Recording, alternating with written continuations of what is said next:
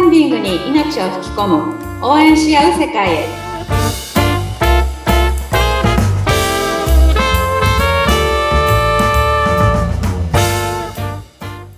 キャンプファイヤー公式パートナーの八幡英子ですはい、えー今回もね、えーインタビューを務めさせていただきます。私、ズッキーこと、ズシヒテツグです。えー、コネさん、今週もどうぞよろしくお願いし ます。よろしくお願いします自ら拍手をね。はい。あのーこれまでね、4回、あのー放送をお送りしてきたんですけども、そうですねね、えはーいコネさんも、こなれてきた感じなんですけど、あの ーこなれてきたかないやいや、ずいぶんこなれてると思うんですよ。はいなんかあの聞いてらっしゃる方とか、周りから反響ありました、これまでの放送で。そうなんかね、えっとお友達とか仲間とかがうん結構聞いてくれて、うんあの私もポッドキャストやりたいっていう声が数名出たりとか、あ、それは嬉しいですね。うん、いや嬉しいですよね。うん。あ、でもそうなんだ。クラウドファンディングをやりたいじゃなくて、ポッドキャストをやりたいという意見なんです。そう最初にあこういう発信の仕方あるんだねっていう、うん。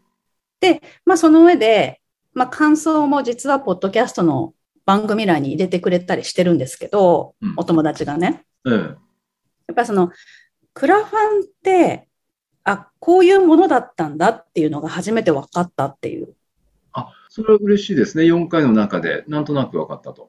そうなんかあの今までクラファンってあまりイメージが良くなかったっていう方が、うんうんあ私の認識とは違ったんだっていうことが理解できたっていう声もあって、うんうんだそれがすごくあなんか私が伝えたいことをちゃんと伝わってるんだろうなっていうのが分かってあ、それは嬉しい成果ですね。いやすごい嬉しかったです。うん。うんえ、ーお友達って、あの、どんなことをやってらっしゃる友達なんですかいろんなお友達。えっ、と、デザイナーさんっていうか、あのうん、タグを作ったりとか、ブログはのいタグとか、そういうデザインを作ってる方とか、うんうんあとは、Kindle 出版のお手伝いしている方とか、おーあみんな女性なんですけどね、えー、なかなか幅広い。お仕事しっかりされてる女性たちかうらん、いろいろとご意見いただきました。あ、ありがとうございます。じゃあ、はいなんかあの、クラウドファンディングの、うんあ、こういうことだったんだねっていう、その、まうんあ、真髄まではどうかわかんないですけども、あ、ちょっと理解が変わったというお友達もいらしたということで。そうですね。だからうんやっぱりまだまだクラファンって何か分かってないっていう人が、うんやっぱり多いんだろうなっていうのは、皆さんの反応を聞いて思いました。確かにそうですよね。うんはい。これまであの、4回の放送をお送りしてきて、まあ、どういう人に向いてるんですかとか、うんクラファンのいろはとかっていうことを、まあ、ちょこちょことお伺いしてきたんですけども、はい。まあ、今、なんとなくこう全体像をつかめてくださったのかなっていう気がして、うんでももっと深く今週はい、いきましょうか。そうですね。なんかはい今までやっぱりいろんな質問をいただいてるので、うんまあそれに沿ってね、あの、お答えできたらいいかなと思うので、えー、わかりました。今週もよろしくお願いします。お願いします。はい。あれですよね、あの、クラウドファンディングっていうのは、やっぱりあの、何かの意思を持って、でうん、人々から賛同を受けて、はい。えーまあ、資金的にも支援の援助を受けて、その夢を、まあ、お互いにこう成就させていくっていうところだと思うんですけども、はい、その通りです。ね、例えば、やっぱりあの目標は設定しなさいよとか、前回、う前々回、いろいろなお話があったんですけども、はい。そのね、支援金っていうのは、うん例えば、どういう集め方があるんでしょうかねって思ったんですよ。あのうん目標達成しないと支援金を受け取れないのかなとか、それじゃなくてもいいのかなとか、ちょはっいとその辺の支援金とか目標の達成によってとかって何か変わってくるのかなっていうことを今週お伺いしたいなと思ってます。はい。うん。あの、クラファンって、オールイン方式と、うんオールオアナッシング方式っていう二通りがあるんですね。オールインっていうのは全部がその中に入っていって、オール・オア・ワン・ナッシングは全てがゼロかみたいな。そうです、そうです。うん。なので、あの、オールインの場合は、目標金額を達成しなくても、支援金を受け取って、そのプロジェクトを必ず実行しますよっていうものになるんですよ。うんうんで、オールアナッシングっていうのは、その目標金額に達成した場合のみに支援金が受け取れてうん、達成しなかったら支援者の方に返金するっていう、それがオールはナッシングなんです。あじゃあもう入り口からそのタイプに分かれてからのスタートなんですかそうなんですよ。だから最初にこれを設定はするんですね。うん。あの、クラウドファンディングのプラットフォームって、まあ私はキャンプファイヤーを利用してるんですが、はい。まあ、他にもいろんな、えー、とプラットフォームがあるんですが、最初からオール・ア・ナッシングでやってるサイトもあります。うーん。であ、最初からオールインだけでやってるサイトもあるし、うん。どちらか選べるっていうキャンプファイヤーみたいに、うん好きな方を選べますよっていうパターンもあります。ああ、でも、スタートの時点は、どちらかに決めてからスタートしなくちゃいけないんです。そうなんですよ。必ずそこは設定をして、うん。それからスタートするっていう感じになります。あ、じゃあ、これ入り口としては大切ですよね。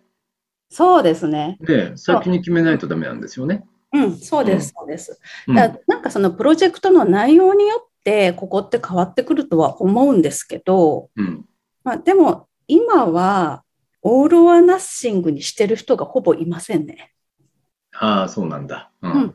もうみんなオールインでやってるっていううん。感じですね。必ずリターンは皆さんに支援者の方にお送りするし、達成しなくってもそれでもやるっていうね、方もいるし、うん。はい。その傾向としては何かこう理由があるんですかね。数年前はうん、そのオール・オア・ナッシングを選ぶ人って、私結構見かけたんですけど、はいなんかその人の場合はなぜオール・オア・ナッシングを選んだかっていうと、自分に喝を入れるっていうか、ああ、そっか。あの、なるほどね。自分に厳しく、ちゃんと達成する目標があってこそ、俺はこれをやってるんだっていう、なんうかん強い意志というか。そうです、そうです。そういう方もいたしうん、あとは、やっぱり本当にこの資金がないと実行できないものなるほどっていう場合は、やっぱり達成しなければ、もうこのプロジェクトはやらないって決めてる方とかは、まあ、このオール・ア・ナッシングを選んだりとかうん。っていうパターンなので、なんか一概にどちらがいい悪いっていうわけではないんですよね。はいはいはい。ううん。ん。なるほど。で、あの、はいこれまでの事例の中で、こういう方はオールインタイプ、こういう方はオールはナッシングタイプって、何かこう、区切るボーダーラインみたいなものがあるんですかね。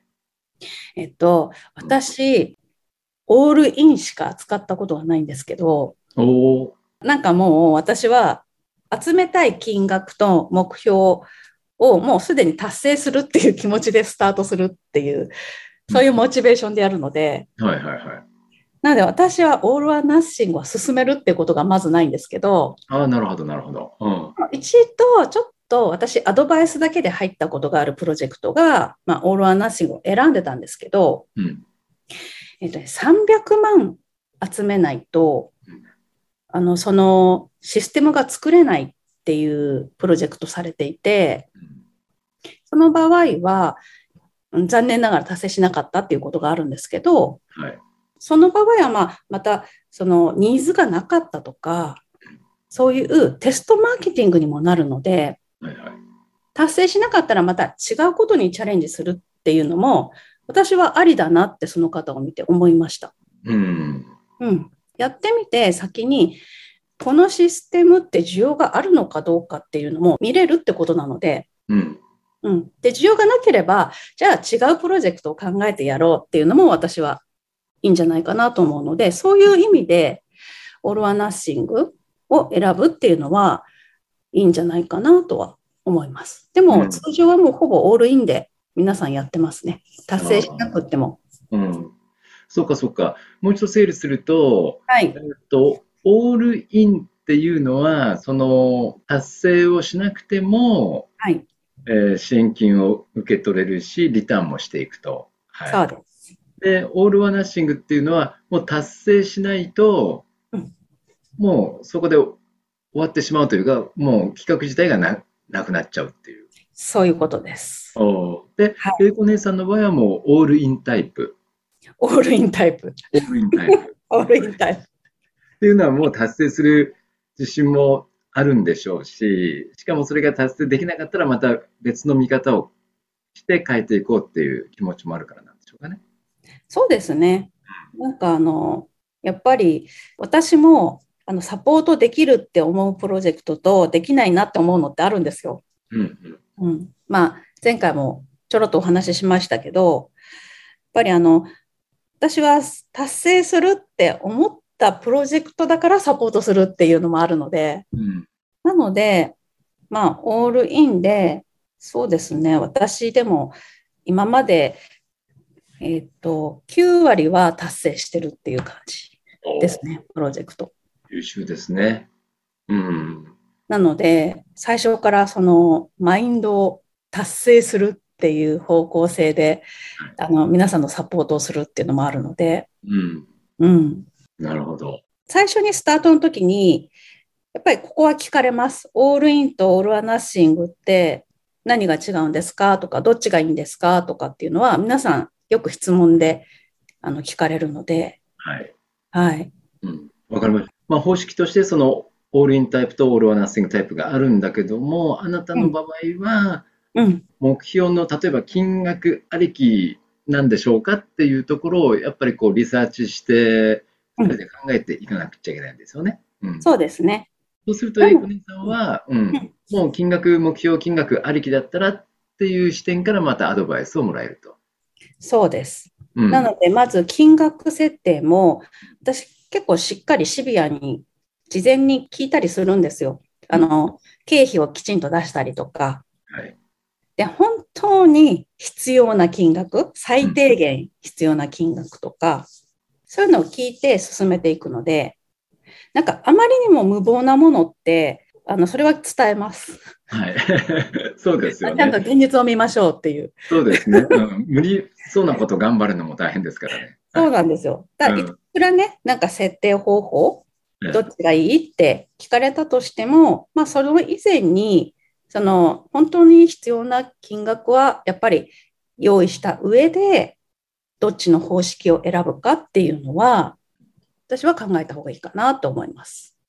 なるほど。うん、わかりました。あの、もう、クラウドファンディングの世界では、こういう2タイプがあるっていうのはもう常識なんですね。そこから入る。そうです。そうなんですよ。ここは必ず、あの、クラウドファンディングはこの2つの方法があるっていうのは、どこも一緒です。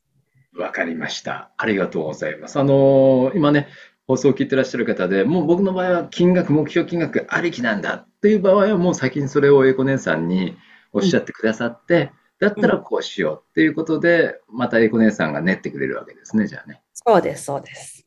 わかりました。はい。入り口が、また新しい入り口が一つ見えました。はい。 えー、とまとめますと、えうんーまあ、目標達成をしないと支援金は受け取れない受け取れるっていう話でもその入り口っていうのはオールイン方式とはい。オールはナッシングタイプがあるはい。と、うん、いうことでもう金額設定ありきだったら最初に相談してくださいね、うんあとはエコ姉さん考えてくれますよとはい。いうことで今週はよろしいでしょうか。ありがとうございます。 はい、わかりました。まあ、あの、次回もね、ちょっと一足、うん、あの、一つ突っ込んだところをお伺いできると思います。来週もよろしくお願いします。はい。ズッピーさん、ありがとうございました。はい、えこねさん、ありがとうございました。